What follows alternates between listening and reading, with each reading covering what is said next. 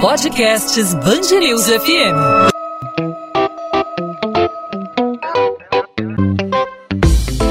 Dois às 20, com Maurício Bastos e Luana Bernardes.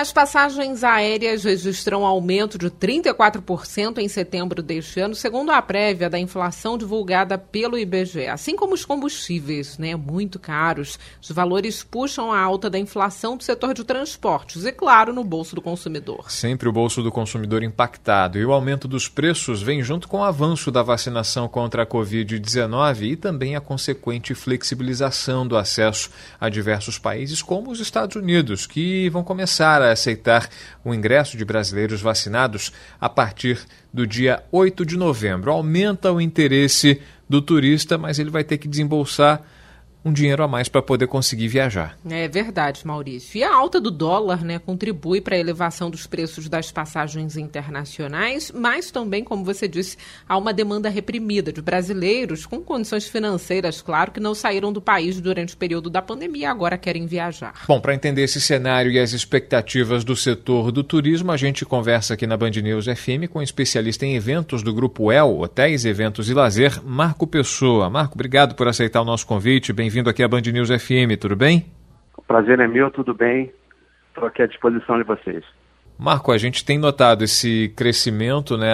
A gente nota o crescimento inicialmente do turismo interno, né? Os, com, a, com a flexibilização, que já não é de hoje, né? As medidas vão se flexibilizando para que as pessoas possam viajar com o devido distanciamento. Aqui no Rio de Janeiro, as máscaras, é, entre aspas, começam a cair, né? Porque há decisões é, de municípios no sentido de liberar a obrigatoriedade do uso de máscara, tudo depende ainda de uma liberação em âmbito estadual e a gente tem aí em âmbito internacional a reabertura dos consulados, da admissão de brasileiros para viagens internacionais. E tudo isso é, vem acompanhado da alta da inflação, enfim, é um, é um cenário que não é muito favorável para o setor do turismo. De que forma o ramo do turismo vem acompanhando esse, esse momento, momento da pandemia, o momento de reabertura, mas ao mesmo tempo com uma, uma, uma dificuldade, uma retração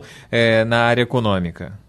Sem dúvida. É, a gente a, vivemos uma, uma, tempestade perfeita, né? Porque no exato momento, né, que começam a ocorrer as flexibilizações e as pessoas que já já houve um movimento esse, ao longo desse ano de, de viagens, mas que o momento seria agora propício para que se pudesse retomar e, e, e a gente chegar no, em números próximos ao, ao que nós tínhamos em 2019.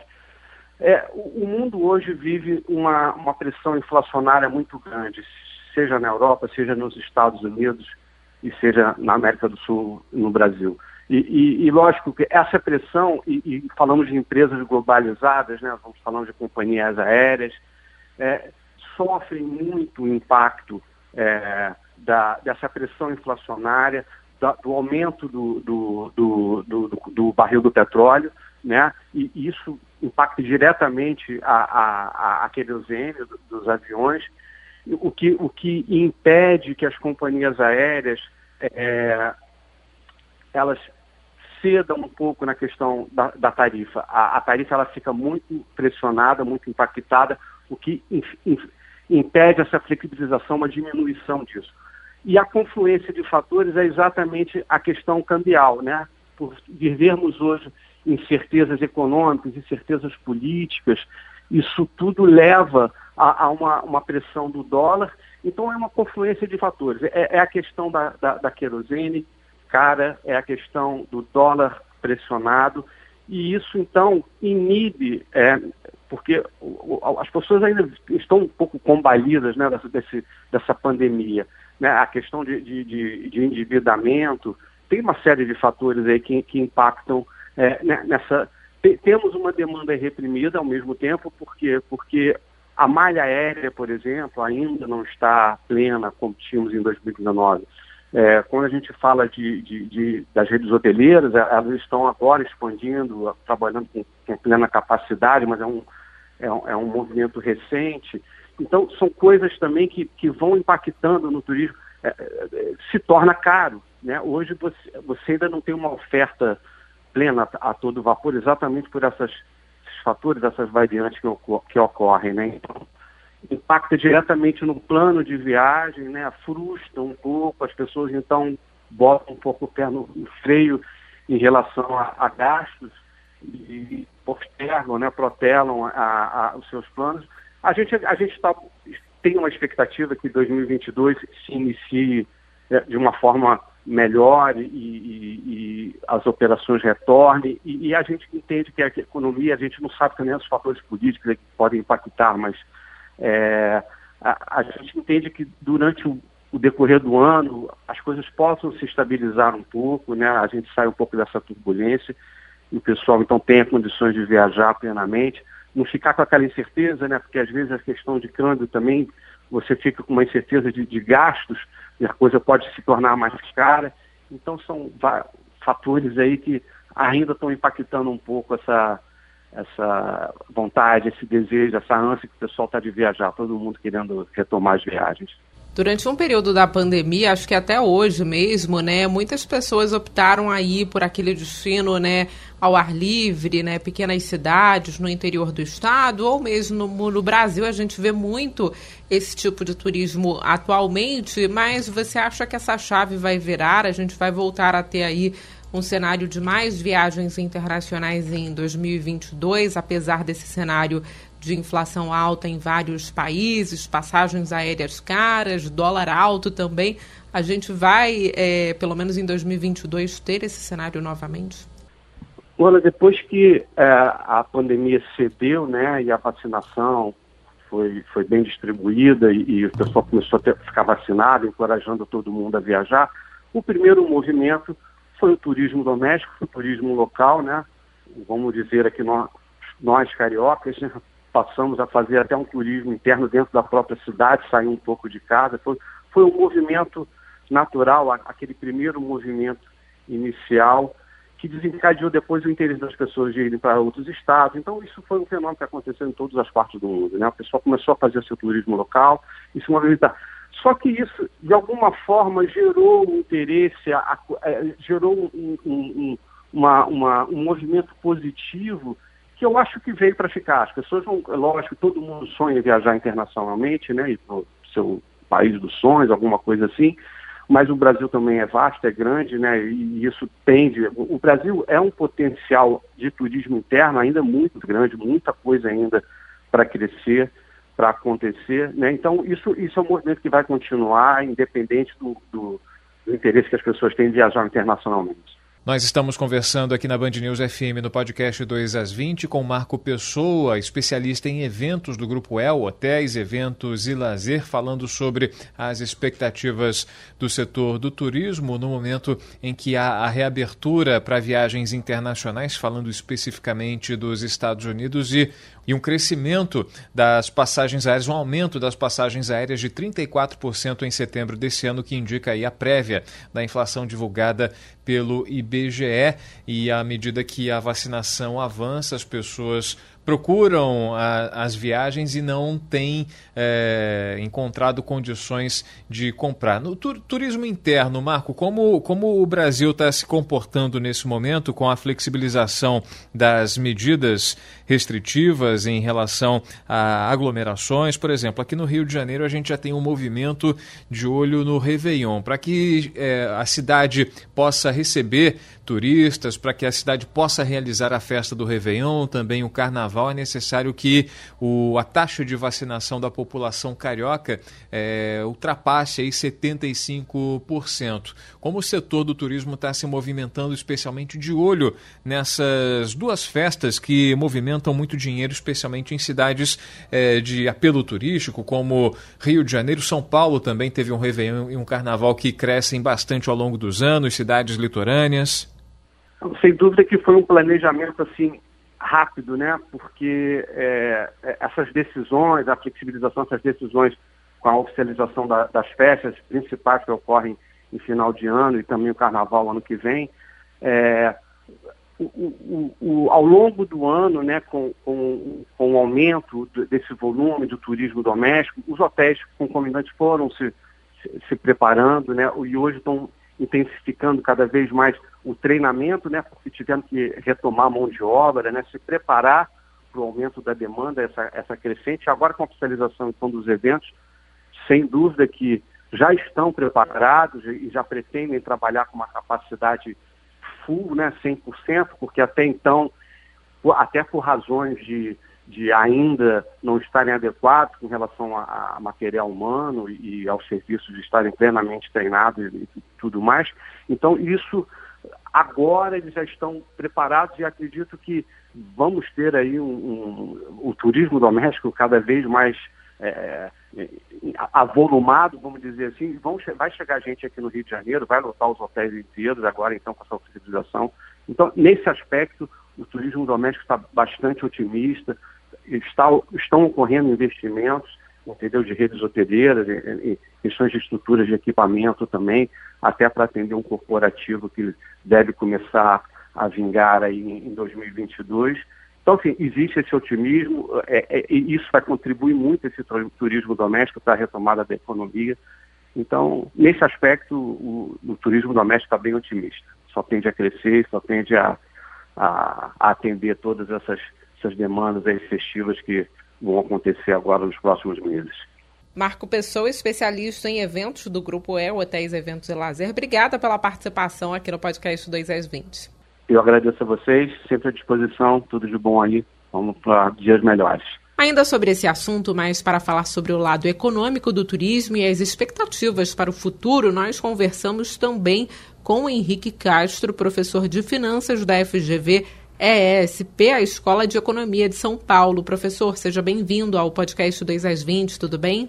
Tudo bem. Professor, como a gente pode avaliar aí o cenário futuro? Temos um aumento de 34% nas passagens aéreas, dólar está caro, ao mesmo tempo os países estão abrindo as fronteiras, recebendo brasileiros. Como a gente pode avaliar o panorama nos próximos meses, até no próximo ano? Cenário das viagens internacionais vão voltar a ser realizadas com mais frequência aqui no Brasil?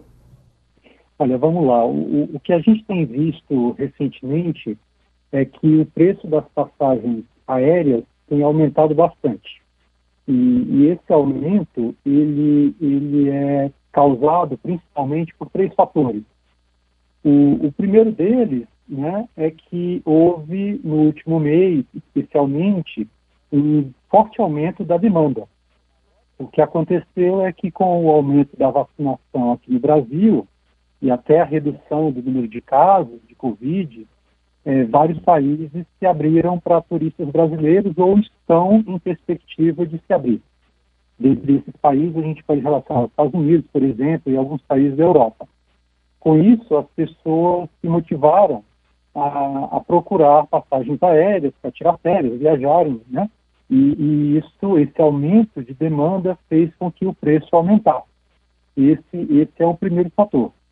O, o segundo fator é que é, a própria oferta de passagens pelas companhias aéreas ela estava um pouco limitada. As companhias tinham reduzido bastante a oferta de voos na tentativa de minimizar custos, dado que ninguém estava viajando, as companhias não queriam voar com aviões vazios, né? isso era um problema é, muito sério para as companhias, porque aumentava demais o custo, elas passaram a oferecer menos voos. Então a gente está juntando uma quantidade menor de voos com agora né, uma, uma procura maior. Então isso acaba fazendo com que os preços fiquem mais caros. O terceiro fator que eu listo com relação a esse assunto é a questão do preço dos combustíveis, e isso está muito atrelado, de fato, ao preço do dólar. Aqui a gente está falando especificamente do preço do querosene de aviação. É um insumo que representa um custo é, muito alto para as companhias aéreas e é uma parte significativa do, das despesas. E, e, essa, e, e, esse combustível aumentou muito também ao longo desse ano de 2021. Então, juntando esses três fatores, faz com que a gente veja o preço das passagens aéreas muito alto nesse momento. Henrique, a, a, gente então nota que a demanda é alta, né, diante da reabertura aí das fronteiras, há, há realmente o um interesse, mas na prática a gente acredita que vai ser um, pouco acessível para todo mundo, é só para quem já tem condição, porque você relacionando aí a alta do dólar ao preço do combustível, né, levando o, o preço do, do querosene de aviação, tem os custos que o turista vai ter fora do país, custo com hospedagem, custo com lazer, custo com diversão, custo com deslocamento, por enquanto é, é um privilégio para poucos esse, essa, essa retomada do turismo internacional. Né?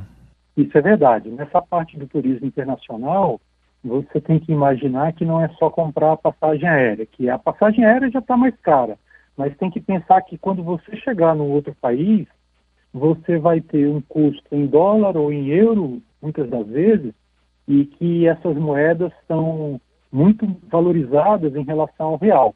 Então você vai ter um aumento de despesas de hospedagem, de alimentação e da, das próprias atrações que eventualmente você vai querer frequentar né, nesses outros países. Então isso torna o turismo internacional, nesse momento, uma uma atividade cara, né, um certo luxo é, que vai ser para poucas pessoas. A gente pode falar em uma previsão para nossa, que sonho, né, Maurício? redução do dólar, redução da passagem aérea, uma situação mais estável, é, mesmo que a longo prazo? E a redução do dólar, né, Lona, só completando, impacta diretamente também no turismo interno, né, que tem crescido aí nos últimos tempos, é ainda que lentamente, né, mas o, o, o dólar faz toda a diferença nesse cenário, né? O, essa questão de para onde vai o preço do dólar, né, é sempre é sempre uma questão muito difícil de ser respondida pelos economistas, né? Então, é, não é uma coisa fácil de ser prevista. Mas a gente pode tentar pensar no cenário que a gente tem pela frente aqui no Brasil. O que a gente tem visto é que a nossa economia ela tem aos poucos voltado a funcionar. A gente tem visto que tem aumentado um pouco mais as contratações, mas a inflação ainda está alta. E com a inflação alta, o que a gente deve ter é um aumento de juros.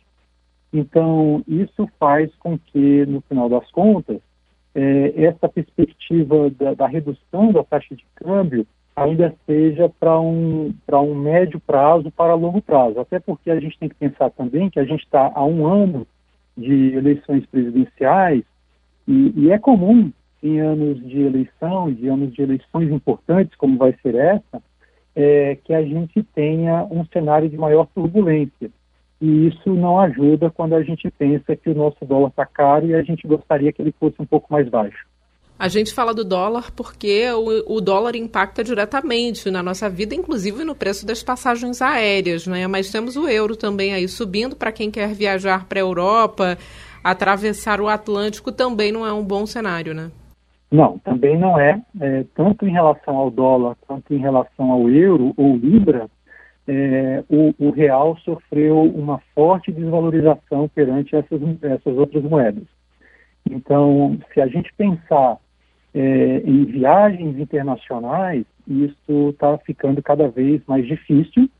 É, apesar das pessoas estarem muito motivadas para viajar, e essa motivação é até compreensível, porque a gente vem de um momento de restrições muito duras por conta da pandemia, então as pessoas deixaram de viajar, muitas vezes porque os, os próprios outros países né, estavam fechados para turistas brasileiros, então as pessoas estão numa, numa certa, é, num, excesso, de motivação para fazerem ou voltarem a fazer viagens internacionais, mas as pessoas têm que tomar cuidado né, para não sei lá, se endividarem, por exemplo, e, acab e acabarem criando problemas né, nas suas finanças pessoais para tentar conseguir fazer uma viagem nesse momento.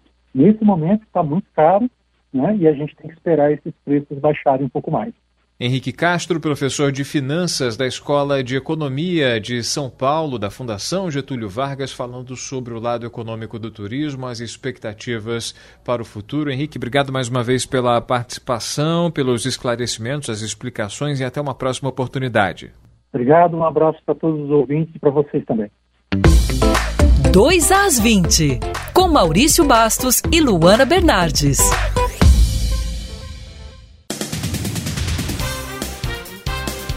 Duas casas são interditadas pela Defesa Civil após um incêndio de grandes proporções atingir um depósito de botijões de gás em Duque de Caxias, na Baixada Fluminense. Ninguém ficou ferido. As chamas tiveram início por volta das 4 horas da manhã desta quarta-feira. Diversos botijões de gás foram projetados para fora do estabelecimento pela força das explosões. Parte do material caiu sobre imóveis vizinhos ao depósito para o desespero dos moradores. As perdas materiais de quem mora no entorno ainda estão sendo calculadas mas os moradores afirmam que vão pedir o ressarcimento à administração do espaço. Depois do trabalho de rescaldo, a Polícia Civil realizou a perícia que vai apontar o que motivou o incêndio. Dez casas ao todo foram interditadas pela Defesa Civil de Duque de Caxias. A maioria dos moradores deixou os imóveis apenas com a roupa do corpo e poucos documentos. De acordo com a Prefeitura, o estabelecimento é legalizado. Segundo o Corpo de Bombeiros, o incêndio começou numa carreta que estava estacionada dentro do depósito. Pelo menos 15 veículos pegaram fogo no local. O estabelecimento atua com revenda autorizada pela Supergás Brás, que, em nota, lamentou o ocorrido e disse que vai ajudar as autoridades no esclarecimento do caso. A empresa também diz que segue padrões rígidos de segurança em todas as operações. A Rede Municipal de Educação do Rio deu início nesta quarta-feira ao retorno obrigatório das atividades presenciais. Apenas alunos com comorbidades podem continuar com o ensino remoto. Em 18 de outubro, os alunos já tinham voltado às escolas sem distanciamento e esquema de rodízio mas de forma optativa. O horário também volta a ser regular, de acordo com o estabelecido antes da pandemia. Segundo a Prefeitura, o nível de conhecimento dos alunos vem sendo avaliado e modelos pedagógicos estão sendo desenvolvidos para reverter os prejuízos causados pela interrupção das atividades presenciais. A Polícia Civil acredita que o naufrágio que deixou três pescadores mortos em Rio das Ostras, na região dos Lagos, foi uma fatalidade. O delegado responsável pelas investigações, Ronaldo Cavalcante, afirma que a embarcação bateu contra uma pedra que estava submersa. Os dez sobreviventes do acidente ainda não prestaram depoimento. A maioria não é do Rio. Oito são de Santos, em São Paulo, e um de Santa Catarina. Eles já voltaram para casa e devem ser ouvidos nas delegacias das regiões. Os dois sobreviventes que estavam internados tiveram alta nesta terça. Outras oito pessoas resgatadas já tinham sido liberadas. Segundo a Prefeitura de Rio das Ostras, os tripulantes disseram que iriam ficar no barco pesqueiro pelo menos até o final deste ano e, no máximo, por seis meses. A Prefeitura do Rio pretende fazer dois empréstimos de 700 milhões de reais no Banco Mundial para serem usados no equilíbrio de contas e investimentos do município. O anúncio foi feito nesta quarta-feira pelo secretário municipal de Fazenda e Planejamento durante a sanção do projeto que institui o novo regime fiscal da cidade. Segundo Pedro Paulo, o pedido já foi protocolado no Tesouro Nacional. A primeira parcela será destinada ao reforço do Caixa Municipal e a segunda voltada para investimentos no setor de transportes na cidade. O município espera poder receber a primeira parte até o primeiro semestre de 2022. A maioria dos moradores de favelas está otimista com o futuro. A conclusão é de um estudo do Data Favela, uma parceria entre o Instituto Locomotiva e a Central Única das Favelas. Segundo a pesquisa, morar em comunidade é motivo de orgulho para 96% dos entrevistados. Dois terços dizem que não se mudariam mesmo se a renda familiar dobrasse. Nem a crise abala o otimismo dos moradores. O índice de felicidade de quem vive em favelas é de 8,3 pontos em uma escala de 0 a 10, sendo que mais da metade da população de comunidades diz ter um grau de felicidade entre 9 e 10. Além disso, 98% tem sonhos e mais de 80% estão certos de que eles serão realizados. 2 às 20. Podcast 2 às 20 vai ficando por aqui depois desse feriadão, né? Eu e Maurício folgamos aqui na Band News FM. A gente volta com mais episódio para você, ouvinte da Band News FM. Nesta quinta-feira tem mais, né, Maurício? É isso, e nessa quarta com cara de segunda-feira, né? Com cara de segunda-feira em vários aspectos, meio que uma ressaca de quem teve a oportunidade de folgar, de viajar, de passar um tempo longe, de dar um, um refresco para a cabeça. E a gente começa essa semana mais curta com muita informação e, claro, sempre com a sua participação, não apenas ouvindo, mas também interagindo com a gente, sugerindo assuntos para a gente abordar no podcast 2 às 20. Fique à vontade vontade para falar com a gente, para interagir com a gente. Você pode falar pelo nosso Instagram, pelas nossas redes sociais, você localiza de maneira muito fácil. Comigo você fala no arroba Maurício Bastos Rádio no Instagram, pode mandar sua mensagem na direct com sua sugestão, sua crítica, sua pergunta, sua dúvida fique à vontade para mandar a sua mensagem. Com você, Luana, como os ouvintes fazem? Comigo pelo Bernardes Underline Luana, Luana com dois N's. Lá eu falo também sobre a coluna de literatura aqui da Band News FM do Rio de Janeiro. É isso, a gente volta nessa quinta com muito mais para você. Fique ligado. Tchau, tchau, gente. Tchau, Luana. Tchau, tchau.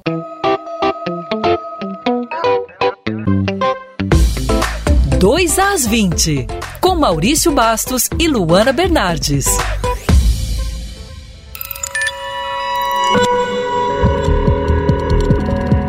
Podcasts News FM.